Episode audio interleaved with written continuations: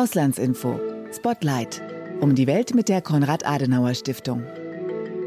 Hallo und herzlich willkommen zu einer neuen Ausgabe von Auslandsinfo Spotlight, dem Außenpolitik-Podcast der Konrad-Adenauer-Stiftung. Mein Name ist Fabian Wagner und ich moderiere diesen Podcast zusammen mit Gerrit Wilke. Willkommen. Gerrit, seit 60 Jahren ist die Konrad-Adenauer-Stiftung, die KAS, im Ausland aktiv.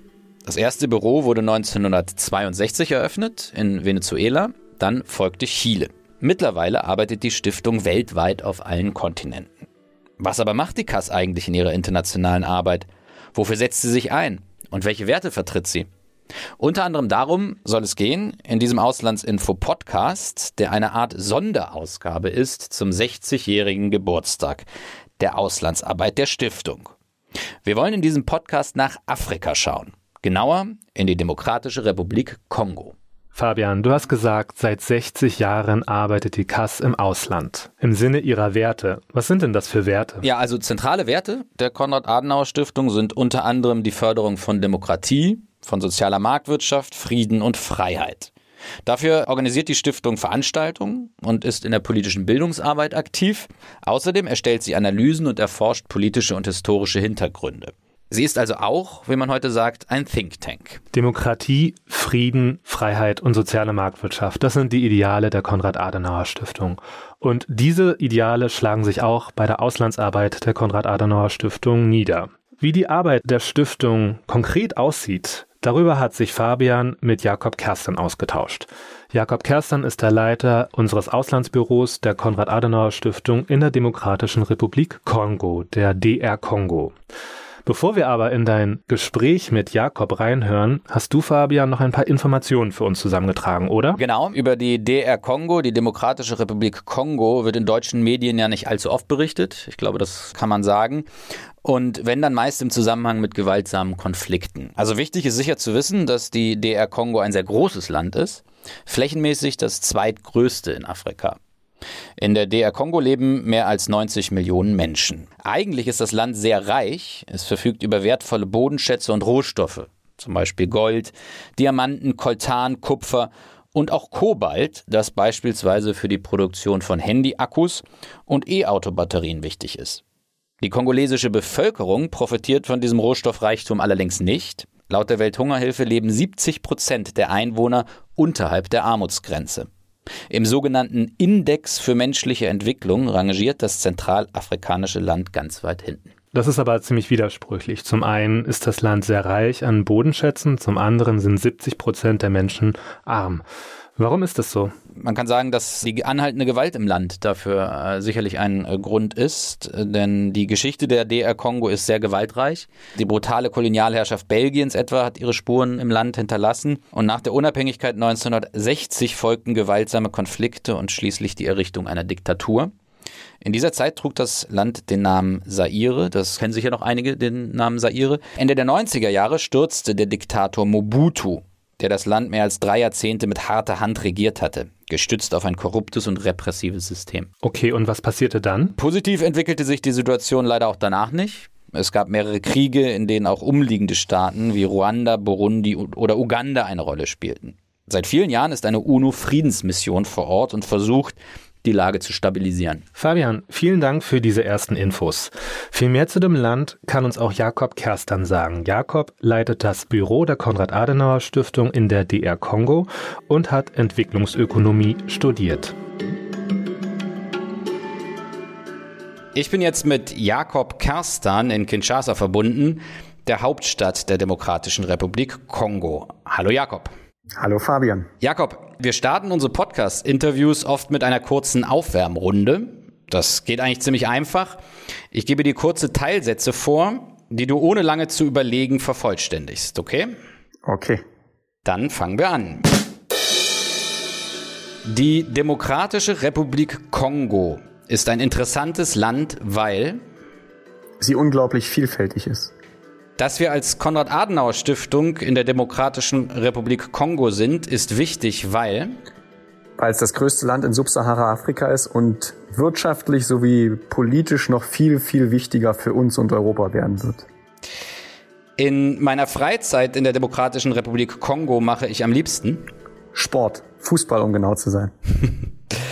Schön. Wir haben es in der Anmoderation des Podcasts gehört, äh, Jakob. Die Konrad-Adenauer-Stiftung ist seit sechs Jahrzehnten im Ausland aktiv. Du selbst, das kann ich sagen, hast noch nicht so viele Jahre auf dem Buckel. Du bist 28 und leitest seit etwa einem Jahr das Büro in Kinshasa. Welchen Eindruck hast du in deinem ersten Jahr von dem Land gewonnen? Der Kongo ist ein unglaublich vielfältiges Land, ein unglaublich spannendes Land, ein unglaublich ähm, aktives Land. Du hast gesagt, ich äh, lebe ja in Kinshasa, in der Hauptstadt, äh, 17 Millionen Einwohner, unglaublich viele Menschen, unglaublich viel los, unglaublich viel Gewusel, unglaublich viele junge Menschen, 60 Prozent der Bevölkerung sind unter 25 Jahre alt. Es ist einfach jeden Tag ein kleines Abenteuer, hier unterwegs zu sein. Und das macht das Ganze auch insbesondere das Leben vor Ort, auch außerhalb der Arbeit, äh, extrem interessant und extrem spannend. Nun ist es ja so, äh, Jakob, dass man, wenn man hier in Europa etwas über die DR Kongo liest, also wenn überhaupt, dann oft im Zusammenhang mit Krisen und Gewalt. Vor kurzem war das wieder der Fall, als es im Land eskalierende gewaltsame Auseinandersetzungen gab, die nach wie vor anhalten. Bevor wir im äh, Detail auf die politische Situation im Land eingehen, meine Frage, wie ist die Sicherheitslage denn jetzt derzeit und können deine Kolleginnen und Kollegen und du überhaupt in Anführungszeichen normal arbeiten vor Ort? Also Fabian, du hast ja schon auf den sehr traurigen und seit Jahrzehnten anhaltenden Konflikt im Ostkongo angespielt. Da ist die Sicherheitslage äh, überhaupt nicht gut. Bis heute sind knapp sechs Millionen Menschen auf der Flucht im Ostkongo. In den Regionen Nordkivu und Ituri ist ein Kriegszustand verhängt seit letztem Jahr. Äh, das heißt, die Zivilregierung ist abgesetzt, es ist eine Militärregierung an der Macht. Die Menschen haben sich leider an den Konflikt gewöhnt, in gewisser Weise, so, so traurig es klingen mag. Und haben sich auch daran gewöhnt, dass die internationale Gemeinschaft probiert vor Ort zu helfen, aber die internationale Gemeinschaft, und das ist das ganz weit verbreitete Gefühl äh, leider hier bei der Bevölkerung, sich zu wenig für den Konflikt und die Probleme mit den Leuten hier vor Ort äh, beschäftigt. Also das ist ein ganz weit verbreitetes Gefühl. Äh, ich will nur mal eine Zahl nennen. 27 Millionen Menschen, die auf Nahrungsmittelhilfen angewiesen sind. Das ist äh, ein Viertel der Bevölkerung, äh, ist eine unglaublich große Zahl und wir sind uns dieser humanitären Katastrophe, die äh, sich im Ostkongo leider seit Jahrzehnten abspielt, in Deutschland in der breiten Auseinandersetzung und in der breiten Meinungslage überhaupt nicht bewusst. Du hast ja jetzt schon die Konfliktlagen vor allem im Ostkongo angesprochen. Nach wie vor spielen Rebellengruppen eine große Rolle und sorgen für viel Leid, insbesondere im Ostkongo. Zuletzt, Jakob, berichteten die Medien hier von schweren Kämpfen zwischen Rebellen und Regierungstruppen im Osten des Landes. Äh, dabei wurden abermals tausende Menschen vertrieben. Kannst du uns, ich weiß, es ist wahrscheinlich sehr, sehr komplex, vielleicht kurz versuchen, die Hintergründe der aktuellen Auseinandersetzung zu erläutern? Also Fabian, ist keine einfache Frage. Erstmal nur als Einordnung. Es gibt über 100 unterschiedliche Rebellengruppen im Ostkongo. Viele von denen auch Verbindungen äh, in die Nachbarländer Burundi, Uganda und insbesondere Ruanda. Also Ruanda wird hier im Land als das Übel für den Kongo wahrgenommen. Können wir wahrscheinlich später noch drauf eingehen. Es fällt natürlich schnell immer hinten runter, dass es auch eine eigene Verantwortung vom Land und von der Regierung gibt, für Sicherheit im Land zu sorgen. Und dieser Verantwortung wird die Regierung nicht entsprechend gerecht. Allerdings möchte ich kurz auf die aktuellen Entwicklungen eingehen. Und zwar handelt es sich da um eine Rebellengruppe M23. Das ist eine Rebellengruppe, die sich in erster Linie für die Interessen der Tutsis einsetzt. Sagen sie es jedenfalls selbst.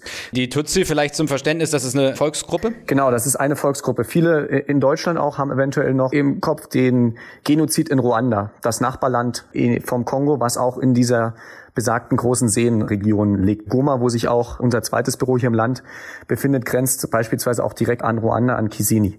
Und grob könnte man sagen, dass sich seit diesem Völkermord, der 1994 passiert, ist die Lage auch im Ostkongo aus diesem Völkermord und den entsprechenden Konsequenzen heraus nochmal deutlich verschlechtert hat. Äh, kurz kann man äh, vielleicht sagen, dass damals nicht nur viele Opfer, also unglaublich viele Flüchtlinge aus Ruanda, sondern auch viele Täter, die ehemalige Regierung in den Ostkongo mit entsprechender Expertise und entsprechendem Material auch geflüchtet sind. Und teilweise die gleichen Gruppen dort bis heute ihr Unwesen treiben. Und den Konflikt, um den es genau beim Völkermord in Ruanda zwischen Huti und Tutsi ging, auch nach Ostkongo mittransportiert haben. Das vielleicht ganz kurz als Einordnung, als ein großes Konfliktfeld, das im Ostkongo passiert. Dadurch ergibt sich natürlich eine Situation, in der Ruanda bis heute Sicherheitsinteressen im Ostkongo verfolgt, weil sie sich bedroht fühlen durch Rebellen und die ehemaligen äh, Täter des, äh, des Völkermords. Gleichzeitig ihre eigenen wirtschaftlichen, neben den politischen Interessen äh, auch vertreten. Ostkongo ist ein unglaublich ressourcenreiche Region, wovon die Nachbarländer im starken Maße profitieren.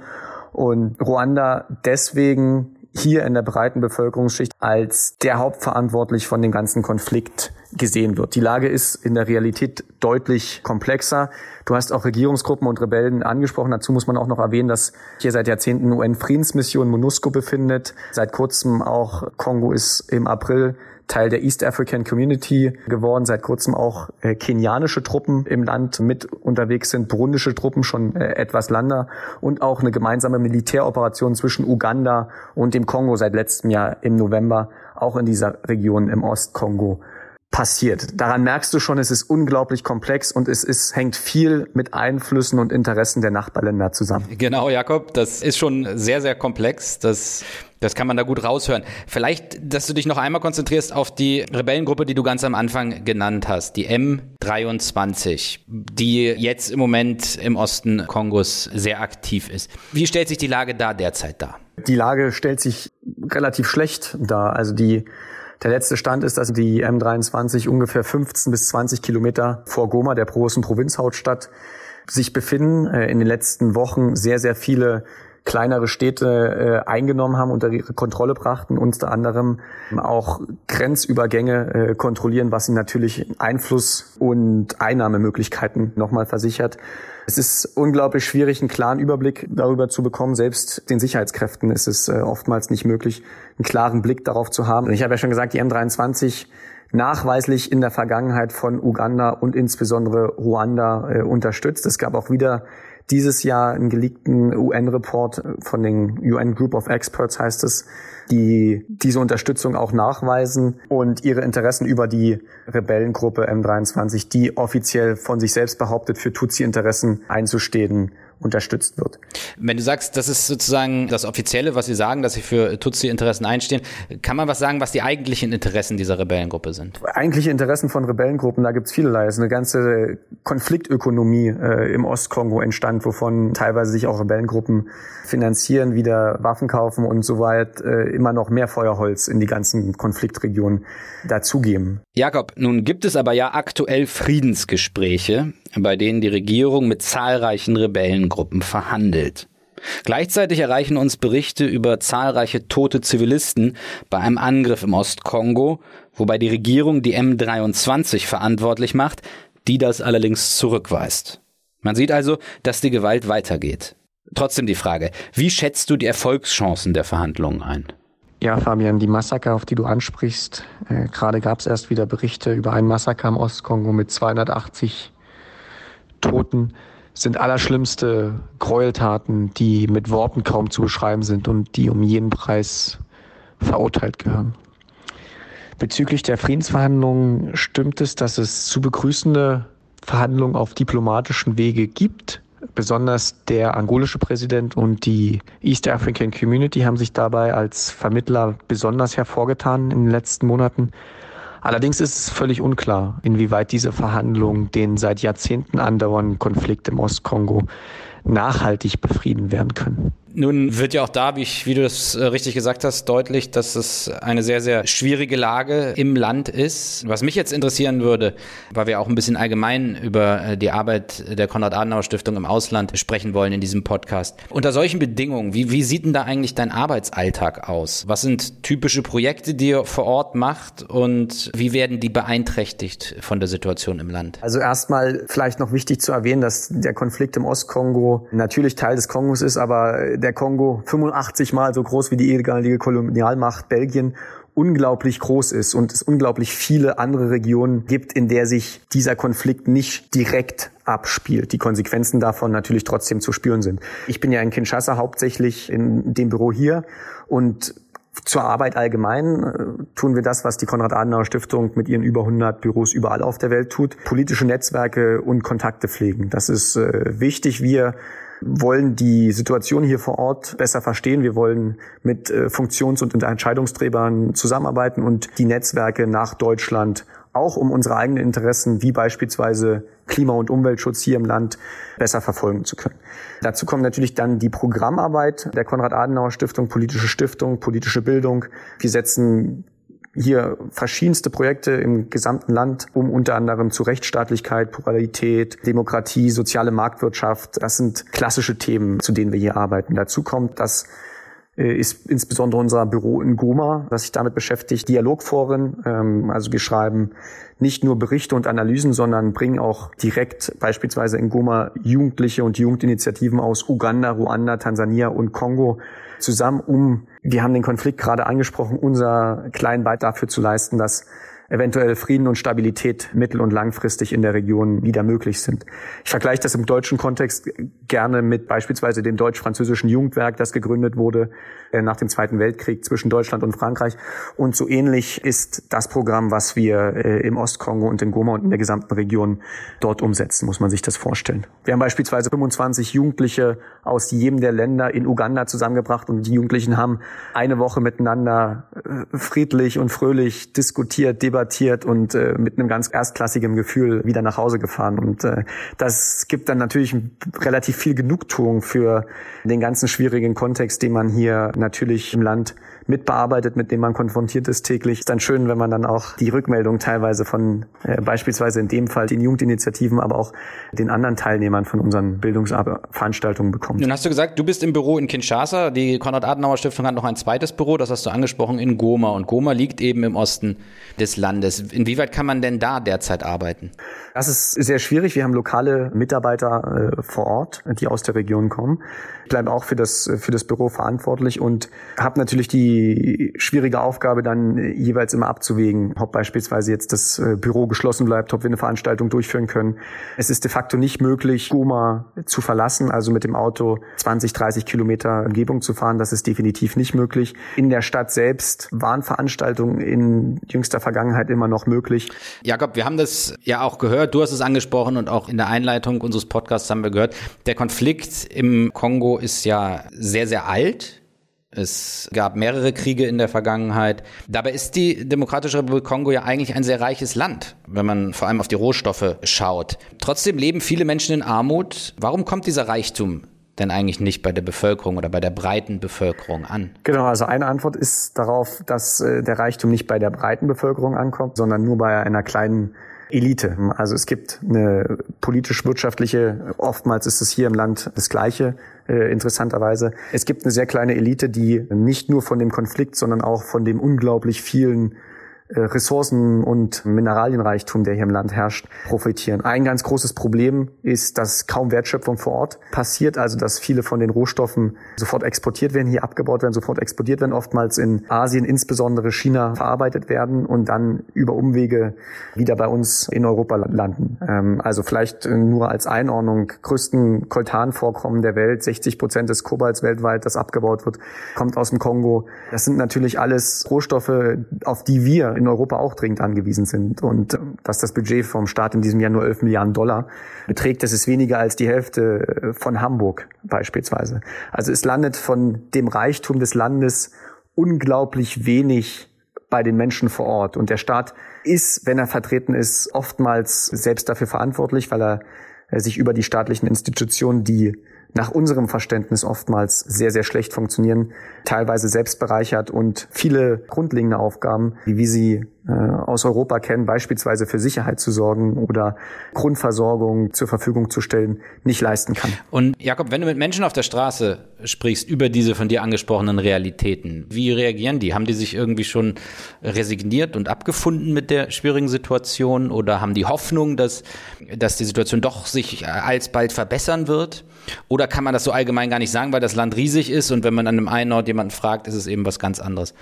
Als wenn man das im Ostkongo tut. Ich glaube schon, selbst die Leute im Ostkongo und in Goma, äh, beziehungsweise wo ich ja äh, auch häufig vor Ort bin, es ist aus unserer Sicht total und aus meiner Sicht äh, total beeindruckend, mit wie viel, wie viel Lebensfreude die Leute äh, ihr tägliches Leben trotz so widriger Umstände tagtäglich leben. Also man kann die Straße entlang gehen, man kann äh, Hallo sagen, fragen, wie es geht, jemanden ansprechen und ein kurzes Gespräch führen und alle freuen sich darüber und lachen am Ende.